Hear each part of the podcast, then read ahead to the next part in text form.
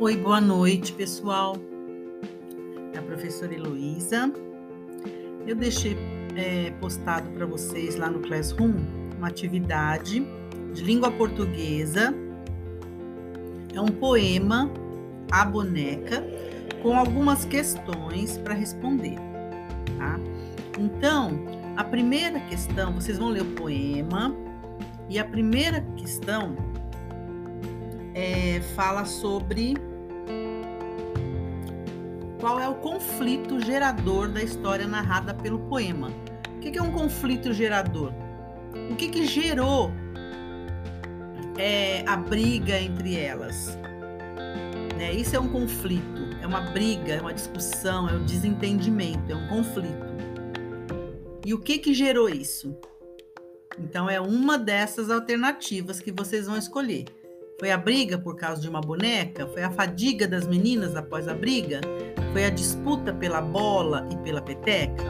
Ou foi a luta para consertar a boneca? Qual dessas desses itens vocês acham que se trata do conflito gerador? A segunda pergunta é: na frase dizia a primeira, a palavra primeira refere-se à bola, à boneca, à peteca ou à menina? Então, vocês lendo o, o poema vão saber identificar. Na terceira pergunta, no trecho que a pobre rasgou-se ao meio, a expressão a pobre refere-se a quem? A estopa, a peteca, a roupa ou a boneca? A quem o poema está se referindo? A quarta, no final da história, as meninas consertaram a boneca estragada? Nenhuma das meninas ficou com a boneca? Nenhuma das meninas jogou bola ou peteca? As meninas brincaram juntas com a boneca? Qual desses itens é o correto é, considerando o poema? Tá? Agora, nós temos é, a segunda parte, que é que é a parte da gramática, né? Que tem a primeira pergunta, também referente ao poema. Quantos versos tem no poema? É, lembra que eu já havia explicado que verso se trata de cada linha do poema. Cada linha do poema é um verso, né? Quantas estrofes tem o poema? Que é uma estrofe?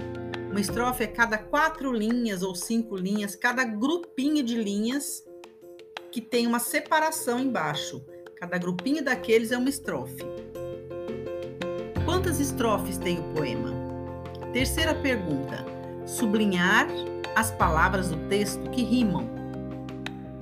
Então, em alguns momentos do texto, vocês podem ver que tem uma palavra que rima com a outra. Então, vocês vão sublinhar essas duas que, que rimam tá? Quarto, copiar a parte do texto que nos permite entender que as duas meninas se desentendem por causa da boneca. Então tem uma parte lá no poema que a gente lê e a gente logo percebe que elas se desentendem, que elas brigam é, por causa de uma boneca. Então vocês vão copiar essa parte, tá? Cinco. O que significa o termo fadiga né? Que, que, o que significa essa palavra? Então vocês vão pesquisar aí e vão colocar o que significa, tá? Seis. O que poderiam ter feito as meninas para dar um final diferente a esse poema? É, isso é uma resposta bem pessoal, né? Cada um tem uma resposta, dependendo do ponto de vista, dependendo de como cada um enxergou o poema, ou leu esse poema e entendeu. Então, vai dar uma resposta, vai dar um, um final para esse poema diferente, tá? E a número 7, a partir de, de, desse final, né, desse outro final que pode ser dado para esse poema, você vai fazer um desenho embaixo, tá? Um desenho bonito, assim, bonito assim, um desenho bem feito, né? Não são os rabiscos, viu, gente? Um desenho bem feito, colorido. Eu gosto de desenho bem colorido tá bom? Bom estudo para vocês. Um beijo e qualquer coisa, me mandem mensagem no WhatsApp, tá bom?